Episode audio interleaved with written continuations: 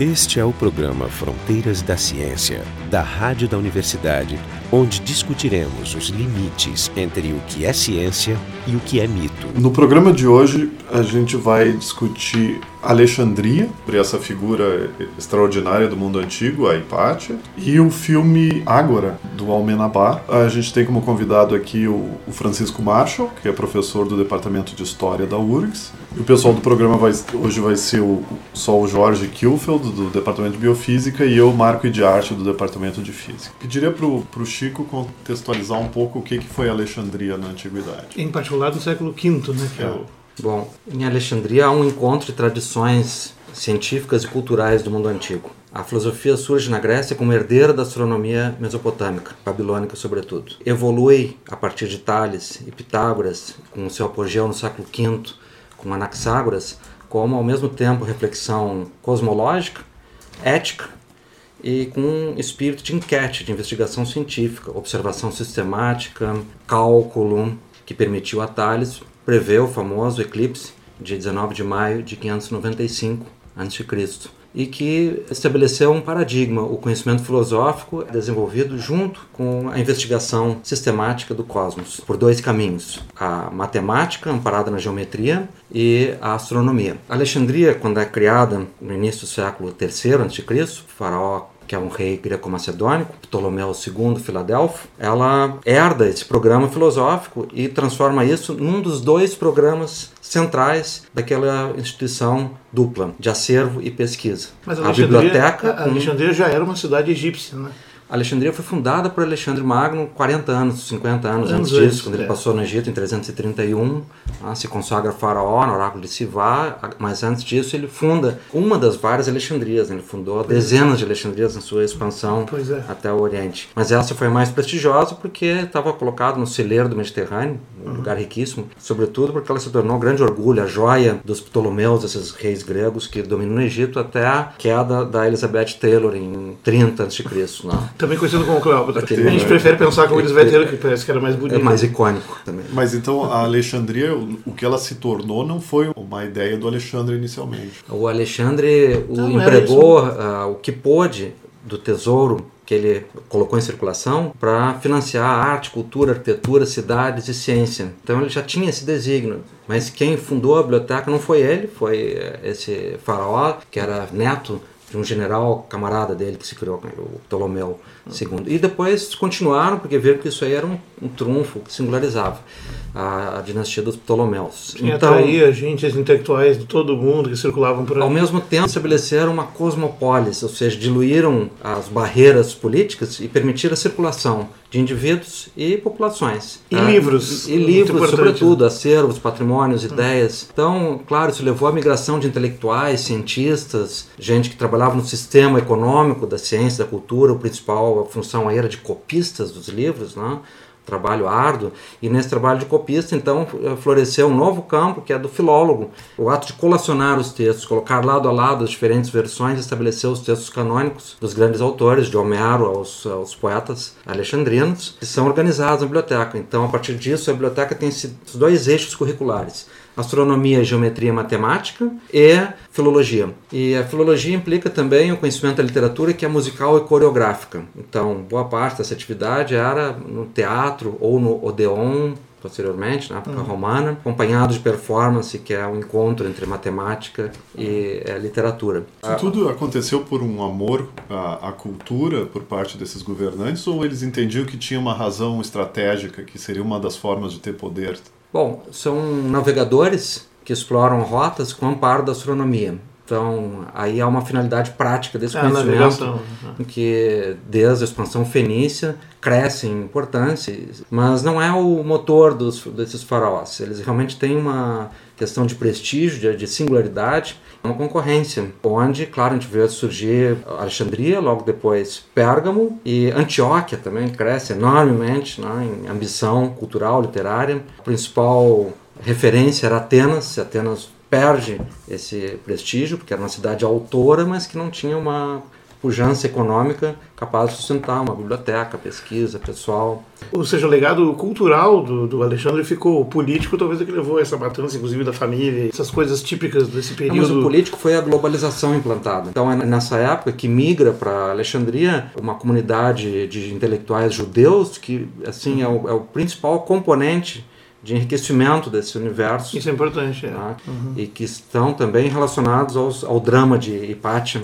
Sim. É um dos, é. Aliás, componentes. É, duas coisas importantes. Uma é sobre esses judeus que tu menciona, eles são tão importantes que fica encomendado para o imperador uma tradução para o grego da Bíblia hebraica, né? ou seja, uhum. do Velho Testamento, que é feito por 70 sábios é, judeus que se transformou na famosa versão da Septuaginta. É, Septuaginta. Né? Septuaginta, que é a primeira versão traduzida, que foi a que difundiu a Bíblia de fato na Europa. Sim, né? a Bíblia não sobreviveu em hebraico, ela foi retraduzida do grego para o hebraico depois a partir da Septuaginta. Né? Se perdeu. Né? Mas a segunda coisa importante é que, assim, que já naquela época do, do próprio Alexandre depois, a Alexandria já era um polo comercial para o pergaminho, que era o principal meio de escritura. Não, né? para o papiros. Para o papiro, desculpe. O pergaminho vem depois. Couro, o, né? O pergaminho surge em Pérgamo quando o Ptolomeu VII embarga a exportação do papiros para sufocar o crescimento da biblioteca de Pérgamo. Pérgamo pega esse couro, né, de, a princípio é o velo de um, de um, de um viadinho selvagem, depois se usa Cabra, couros né? de outros animais, esticado, seco ao sol, e que cria um outro formato de livro, com folhas, né, que vem a ser o, o folio,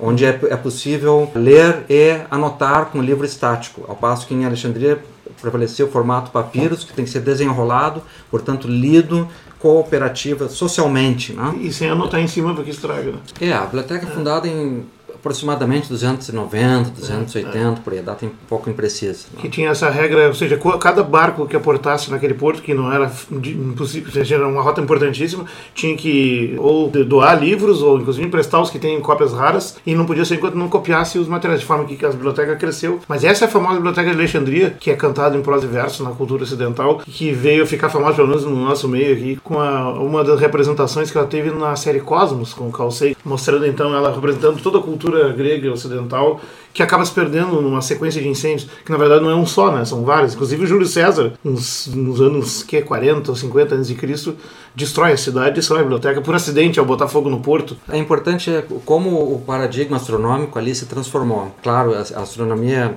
depende de um acúmulo sistemático, enciclopédico de referências, mas ali houve aquilo que contraria uma tese da história da ciência de que a sociedade escravista inibe a inovação científica e tecnológica. E em Alexandria a gente vê o contrário. A escravista, como todo mundo greco-romano, todo mundo mediterrâneo na Idade do Ferro, é crescentemente escravista, mas o pensamento experimental ali floresceu.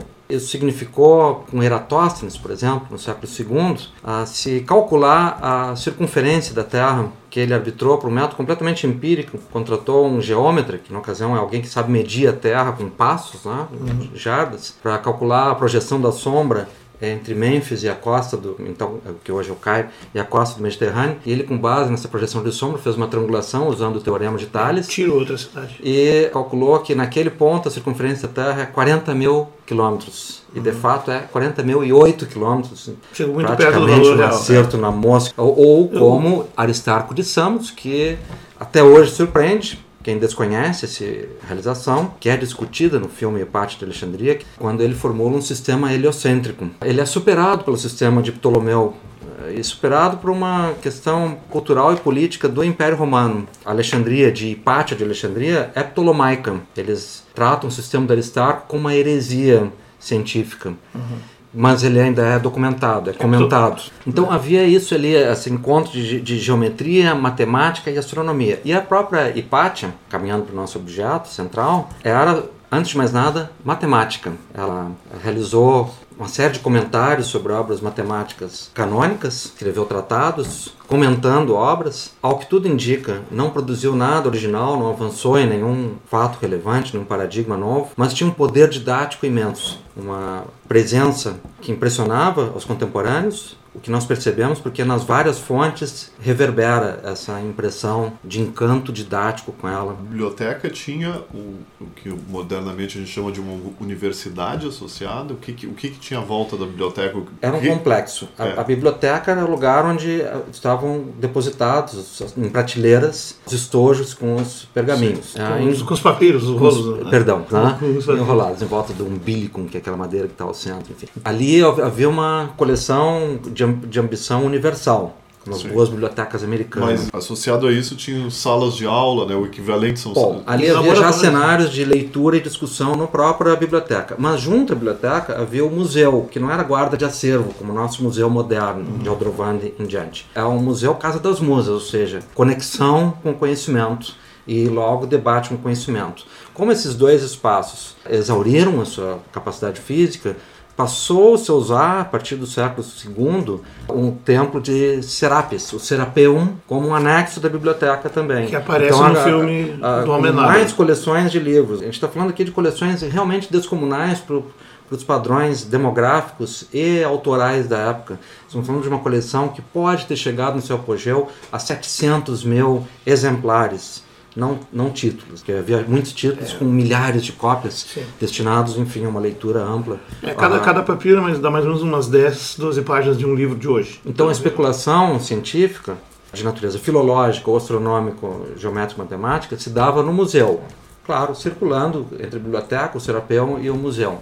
E a par disso, como uma, era uma cidade próspera, também em ambientes privados, teatros, como é o caso da própria Hipátia, que não era uma docente do colégio, do corpo de professores da biblioteca, embora seja filha do Theon, que é o último grande diretor da biblioteca, um grande matemático também, mas as fontes mostram que ela ensinava na sua casa ou em outros ambientes da cidade de Alexandria. Sim, aparentemente ela era uma escola, um grupo, um círculo privado de filosofia. E, os clientes eram jovens que vinham do mundo inteiro ou da região. De Atenas, de Constantinopla, de Roma, Líbia, que é uma região importante. Da né? Antioquia, ah. de, de, do Levante. Mas, mas tem que falar um pouco mais sobre o Teão. Teão como comentarista, que eles eram basicamente exegetas, eles comentavam textos e traduziam e arrumavam as edições. Ele foi o cara que editou e legou para nós a edição mais usada durante durante 1500 anos das obras de Euclides, que é os elementos, que é um, um dos livros mais publicados de, o livro mais é, publicado depois da, da Bíblia, clássica. Né, depois da, da, literatura clássica, que foi o seu livro de matemática em todas as escolas até o século XIX e ainda é muito bom. Tem todos aqueles aforismos e, e axiomas e tal, como é da reta, dos pontos, da linha, é, é tudo organizado assim. E este trabalho de Euclides que é extenso, são 13 volumes, o Theon organizou e a versão que se usa é a dele. E Euclides fez essa obra em Alexandria. Ele foi mais um, assim como Galeno na medicina e outros, ou seja, e o, e o trabalho do Theon, ele era diretor, um dos últimos diretores do museu, que como falou, é a Casa das Musas, o local da inspiração, né?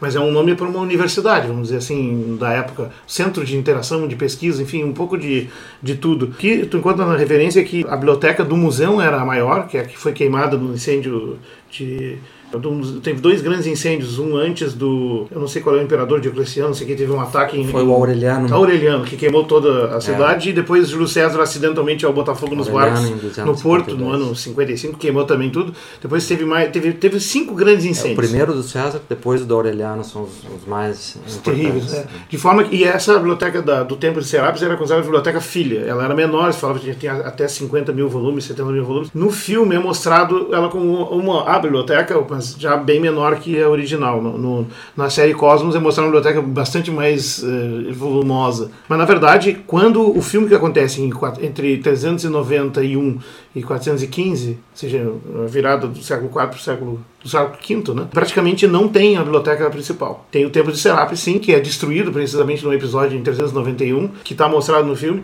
mas ali foi uma fusão, uma licença artística que foi colocada, né? de fazer a destruição do templo com a destruição da biblioteca de Alexandria. Porque deveria haver esses livros, não sei se é ali ou ali perto, mas é uma coisa, é um blend. É, mas aquilo foi licença bem, artística, ficou é, muito legal. É, né? é, como imagem histórica, é importante porque ilustra que na época de Teodósio I, ah, que, era o... que vem a ser o avô do Teodósio II, que é o imperador à época da morte da do empate em 415. Isso. Mas em 391 é Teodósio I, pai do Honórios e Arcádios, então é com uhum. eles que se faz a divisão do Império do Oriente e do Ocidente, e o Oriente fica com Arcádio. Sim, é um é momento é importantíssimo da história, onde se divide todo o Império. Mas o Teodósio é quem é, realmente intensifica a perseguição e a destruição do patrimônio greco-romano. Destruição dos templos, ao encerramento dos festivais que eram Ele era célebres. cristão, ele era um- cristão militante, né?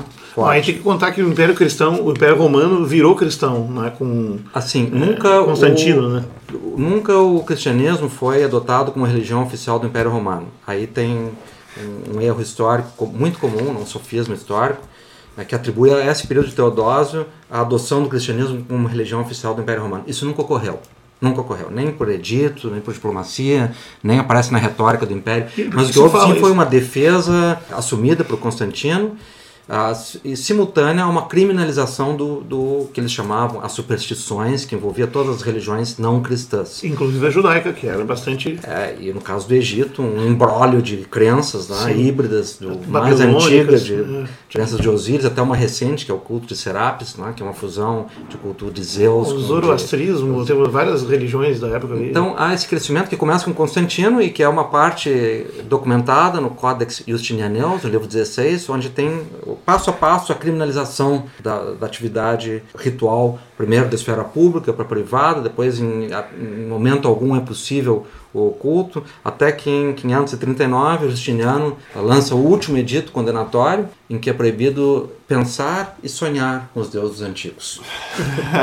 Isso é uma boa, polícia do pensamento. Esse mesmo Justiniano, dez anos antes, havia fechado a biblioteca de Atenas, que, havia, que tinha então Que era a última academia, sete né? sábios. né? Ah, eles emigram junto ao que sobrou da biblioteca, num navio, passam um pequeno período em Chipre, mas são ali também perseguidos. E por fim se radicam em Haran, que é uma comunidade, uma cidadezinha muito antiga, às margens do Eufrates, onde estabeleceram o grande centro acadêmico do medievo islâmico. Então ali, sim, Euclides foi ensinado, ali Arquimedes foi ensinado, ali Platão E, foi e ensinado, Galeno, Aristóteles. Galeno foi ensinado e Galeno, porque tem os, ciência médica, os árabes aprofundaram o trabalho do. Galeno. Então a vantagem acadêmica que os árabes adquirem na Idade Média veio desse legado, não de Alexandria, mas da transposição da biblioteca ah, de Platão, basicamente, biblioteca Sim, da a- academia, a academia, para a cidade de Haran.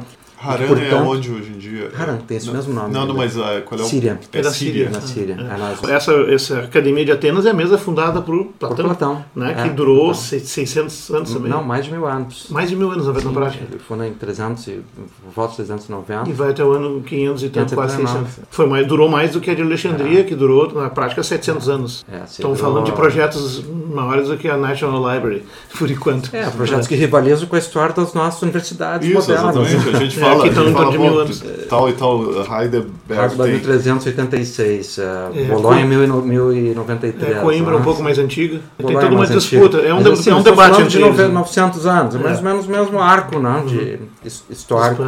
Espero- que não signifique que nós estamos chegando perto do fim desde agora. É. Há alguns sintomas. É, Bom, intolerância religiosa já temos, é. diversidade temos. Alguns já está Não, complicando. Queria saber um pouco do drama de, Não, o, da o- biblioteca. assim, o caldo que leva esse drama é o, o crescimento de um misticismo muito forte nos cristãos do Egito, que divergem do cristianismo de Constantinopla, mas que desde cedo tem uma atitude muito forte. É ali que surge o monasticismo, no Santo Antão, tem uma, A história uma do celibato, né? O peculiaridade. celibato começa por ali também. É, Que até então não no- existia. Essa, essa noção de recolhimento, de um cristianismo efetivamente militante, ele é forte na Síria e no Egito. E que, claro, faz dali uma região especialmente traumática para a história cultural da Antiguidade Tardia, porque também o Egito era o depositar das tradições mais antigas, que vinham do Egito faraônico, que se tornaram um monumento na época helenística. Os fatores que ali conflituavam estavam num grau máximo: a tradição científica, a presença religiosa tradicional greco-romana e esses fundamentalistas cristãos. A época de Hipátia, há o, protagonismo de um bispo, que é Teófilo. Esse Teófilo era um grande militante contra o paganismo. Nessa época, uma retórica de conflito, de debate. É Mas muito eu, forte, eu, muito eu li em intensa. algum lugar que a, a, a ciência também era considerada parte do, do pacote do paganismo também. Claro. Porque a sim. ciência era uma alternativa ao conhecimento religioso, né? Logo ele podia ser considerado... Essa, Bom, é, então- uma, essa é uma leitura dos fatos. que, E na também, verdade, do ponto de vista político, quem praticava essa ciência era a aristocracia greco-romana. Então, uma aristocracia de, de língua e, e cultura grega. Então, tem um componente social também, e que exercia liderança na cidade. Presidia a bulé, que é o conselho, nomeava os principais oficiais, compunha com a, com a elite a imperial a essa época em Constantinopla. Mas o Constantino já iniciou uma política dotando os bispos de poder. Ele usou a estrutura episcopal como um amparo administrativo para o Império Romano, em boa medida, exatamente contra essas aristocracias locais. Então, um colapso do modo de cidade, do modo da cidade antiga. E esses bispos eles chefiavam o exército? Eles tinham o seu exército? Bom, alguns tinham Tinha uma divisão de autoridade poder, sobre o exército imperial romano delegado pelo imperador. Outros tinham grupos de militantes, como é o caso do, Teófilo, que montou um grupo, que é os Parabolani, que é um, grupo de ativistas Não, um, cristãos, um grupo paramilitar. como né? se fosse uma milícia. Uma milícia, né? Mas que- não, eram, não eram uniformizados, não eram armados. Não, eles chamam até... civil, não, uma milícia civil, não era o exército romano. Pelo pelo contrário, estavam sendo muitas vezes controlados pelo exército romano, mas com uma certa tolerância, porque eram cristãos. E nessa época a, a diretriz imperial, que vem de Constantinopla, é, é essa: né? é usar a força do império contra a superstição antiga, como assim chamava. Então, esse é o caldo. E esse Teófilo intensifica o combate ao paganismo antigo em Alexandria, o que significava atacar também o teatro, a música, a, vida cultural que havia nessa, nessa cidade. No momento que nasce a Hipátia, nasce possi- possivelmente em 370 depois de Cristo. Portanto, sete anos depois da morte do último imperador pagão, Juliano, quando o Império Romano já é um império dirigido por cristãos fundamentalistas, progressivamente combativos, claro, provocando Um uma processo de radicalização. de radicalização Isso. que se estende até o século VI com Justiniano. Mas ali é o turning point. É em 394 que o Teodósio proíbe as Olimpíadas. Então, com isso, ele cessa inclusive o calendário tradicional É, acaba grego, Grécia. saqueia. Claro, Delfos já havia sido saqueado várias vezes, tá? mas o restante que havia sobrado dos grandes santuários, Delos, Corinto, Nemeia e Olímpia em particular, são transformados em ruínas dentro do Império Romano. Alexandria sobrevive pelo prestígio que tinha, pela força imensa desse acervo que ela adquiriu. E Atenas, claro, pela tradição, que ainda era a Sorbonne do mundo antigo. Então, uma boa formação começava para Atenas e que se concluía em Alexandria. E esse bispo Teófilo teve um, um sobrinho ah, que seguiu a mesma, o mesmo programa, a mesma cena, que é o Cirilo de Alexandria. Esse Cirilo intensifica, ele agrava a, a perseguição. E nesse cenário entra em disputa frontal com o prefeito de Alexandria, o prefeito Orestes, que é nomeado por Constantinopla e que é um aristocrata de educação greco-romana, sofisticado do círculo de Hipátia, Era aluno dela. aluno dela, como muitos outros, havia, ela tinha alunos cristãos. É Aliás, impo- o é próprio Orestes assim, se transformou em cristão, mas o mais famoso era Sinésio, que era amigo pessoal do Orestes. Sinés de Cirene, que era Foi um, bispo foi um de, grande- de Alíbia, né? é, de Cirene, E não acompanhou o Cirilo nesse radicalismo, ou seja, manteve uma atitude de tolerância, de compassividade. Pátia era educada no misticismo neoplatônico. Tem como doutrina as teses de Plotino, um filósofo nascido no Egito, formado em Alexandria e que depois percorreu o Oriente um bom tempo, absorveu boa parte das doutrinas orientais, especialmente do budismo, converteu isso em mística filosófica de inspiração platônica, mas com um outro modelo de realização do, da unidade, que é o que ele buscava, e que termina sua vida em Roma com enorme prestígio. Ele escreve no início do século III. Até meados do século III ele está ativo, está 250, 260 por aí. Ah, o seu grande herdeiro, que é Porfírio, escreveu a biografia dele e transmitiu esse legado, no qual há uma visão de busca da unidade, to hen, ou uno, e a construção de um sistema que resolve o problema maior do platonismo, que é como as ideias se comunicam com o mundo empírico, com o mundo material. Logo, esse mundo material, o mundo corpóreo, é degradado, é poluição, é efêmera, é transitória, passional. E é Há uma, uma polarização suja, que é né? platônica, né, entre ideia e corpo, entre espírito e matéria, que está nesse sistema. É um sistema extremamente místico e que entra em conflito com o cristianismo e entra em conflito perplexo com o que eles acusavam, então, como o materialismo dos cristãos. Que os É, cristãos eram apegados ao corpo. Mas aí deixa Tinha a ideia do Jesus final, então há uma mudança da cultura funerária, que a inumação passa a ser adotada. Ela já vinha sendo adotada por uma elite romana, por um outro fator, etrusco, mas nesse momento cresce. Mas os filósofos não entendiam o apego dos cristãos ao corpo. Eles tinham uma noção de pureza, de ideias. Mas Mas, isso- esse isso- legado isso um- platônico foi transmitido para a teologia patrística. Então há um diálogo entre o Plotino e, sobretudo, Orígenes, Eusébio e depois Agostinho que constroem os ideais teológicos da patrística com inspiração platônica. E é aí que situa a Hipátia. Ela transita num ambiente místico em que há um, um- um termo que o cristianismo soube adotar, mas que o Cirilo recusou, porque havia um debate político.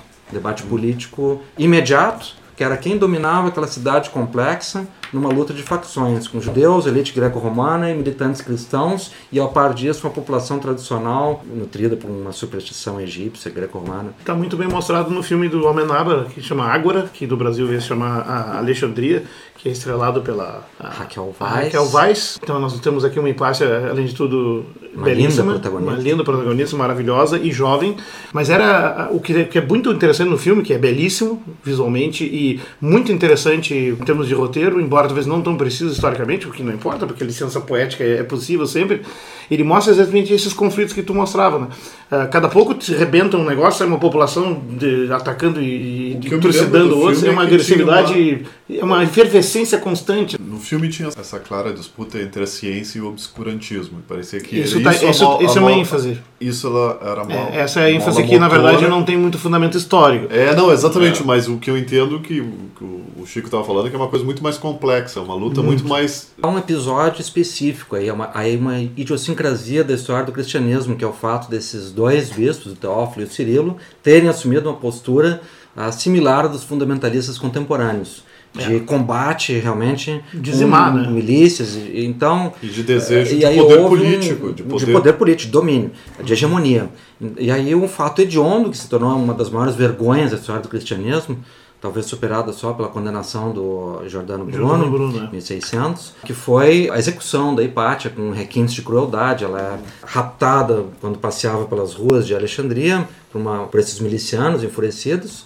É levada para uma igreja e nessa igreja ela é esfolada, Viva. esquartejada e depois Falada arrastada com conchas, cidade, com conchas, ou seja, arrancaram a pele dela É. viva primeiro, depois... E os restos dela incinerados num outro, um outro templo afastado da cidade. O Então, detalhe, esse relato já é da época dela, ou seja, provavelmente foi isso que aconteceu mesmo. No filme mostra ali, por exemplo, grupos de judeus atacando cristãos, cristãos atacando eh, gregos, gregos atacando, aqui, todo mundo se organizando e retaliando em sequência, assim, e ele mostra essa forma belíssima, estética, né? Isso foi filmado em Malta, que é interessante porque pega muito aquela luminosidade dessa região, que é muito particular, né? O filme é belíssimo, imperdível nesse É, aspecto. do ponto de vista do desenho plástico, ele usa como referência as imagens do pintor flamengo, naturalizado inglês, Lawrence Alma Tadema. Então as cenas do interior são praticamente iguais Os quadros, aos a luminosidade. quadros em que ele mostra bibliotecas, cônsules. E esse foi um guru, do, junto com Waterhouse, do neopaganismo na segunda metade do século XIX. E ele usa exatamente a luz do Alma Tadema, que é essa luz mediterrânica, Sim. aberta, então muito... Mas o Homem percebido. admite, inclusive, que também teve influência do Carl Sagan nessa reconstrução da biblioteca e ele tenta botar na perspectiva cósmica, porque ele, ele começa a cena assim do espaço, a Terra girando e os gritos de massacres sucessivos desses grupos se matando e tal, e vai chegando nas, nas formiguinhas filmadas de cima, né? Agora as é pessoas importante como formigas ó. insetos, é um negócio que ficou que a ciência e com ela o paganismo greco-romano não morreram de morte morrida, morreram de morte matada. Eles foram criminalizados, perseguidos, perseguidos com sentença de morte. Então, assim como surge um criptopaganismo como resultado disso, que é uma, vai amalgamar, vai produzir uma, uma junção, um acúmulo de todas as místicas antigas, órficas, pitagóricas, caldaicas, astrológicas, que evolui como tradição hermética oculta na Idade Média e volta a florescer na Renascença. Por outro lado, também há um recolhimento da esfera pública da ciência. E na Europa, um colapso dessa esfera, que é o a colapso da destruição, leitura. a destruição do conhecimento. A né? destruição do Coisas conhecimento, que do conhecimento currículo. clássico, o currículo é, perdido, É, a não- ideia clássica é abandonada. certas irreversibilidades, né? Uma vez que tu tem, tem um volume de alguma coisa, um único volume de alguma coisa, tu destrói ele, ele não existe mais. É, o- no filme ele junta o fim da biblioteca com o fim dela, com, eu vejo como duas metáforas simultâneas. O fim da cultura clássica, o apagamento dela, a tentativa ostensiva de fazer, e com a morte dela, a, de forma raivosa, o fim de uma atitude indagatória, curiosa, que tem tá na raiz da ciência, embora ela não fosse empirista, não é? No filme ela é até mostrado um pouco fazendo experimentos, mas isso é um dos absurdos históricos. de os neoplatônicos não faziam isso, era tudo... Mas de alguma forma ela tinha tudo errado, né? Ela, ela fazia ciência, ela era mulher, ela... É, Tudo não, errado. E esse é considerado o início da Idade Média para alguns. dominação. A mulher voltou ao lugar dela, né? Depois daquilo. Bom, é que aí é um vetor própria da Idade do Ferro, passagem da Idade do Bronze para o Ferro, tem como principal condição isso, a democratização do acesso às armas e logo a luta, a guerra civil, que produz a política, ou seja, a república, a democracia, mas também significa o colapso progressivo da condição feminina que o cristianismo trata de consumar demonizando a sexualidade, demonizando a condição feminina em si, e não mais só o papel social da mulher. E nisso a Hipátia é um último espasmo quase insólito do que foi uma presença possível, não frequente, mas possível da mulher no cenário público, intelectual e também acadêmico do universo greco-romano. Então esse foi o programa Fronteiras da Ciência. Hoje a gente discutiu um pouco sobre Alexandria, sobre essa figura extraordinária do mundo antigo, a Hipátia, o filme Água. Que é um do... excelente filme que recomendamos. É, o cenário da antiguidade tardia, o colapso da cultura antiga. É importante dizer que esse filme, que apesar de ser um filme com algumas imprecisões históricas, ele reúne como metáforas estéticas e culturais elementos centrais da nossa cultura. E eu considero um dos meus, certamente, dez dos melhores filmes que eu conheço. Tivemos como convidado convidado o Francisco Marshall, do Departamento de História aqui da URGS, o Jorge Kilfield, do Departamento de Biofísica, e eu, Marco de Arte, do Departamento de Física da URGS. O programa Fronteiras da Ciência é um projeto do Instituto de Física da URGS, direção técnica de Francisco Guazelli.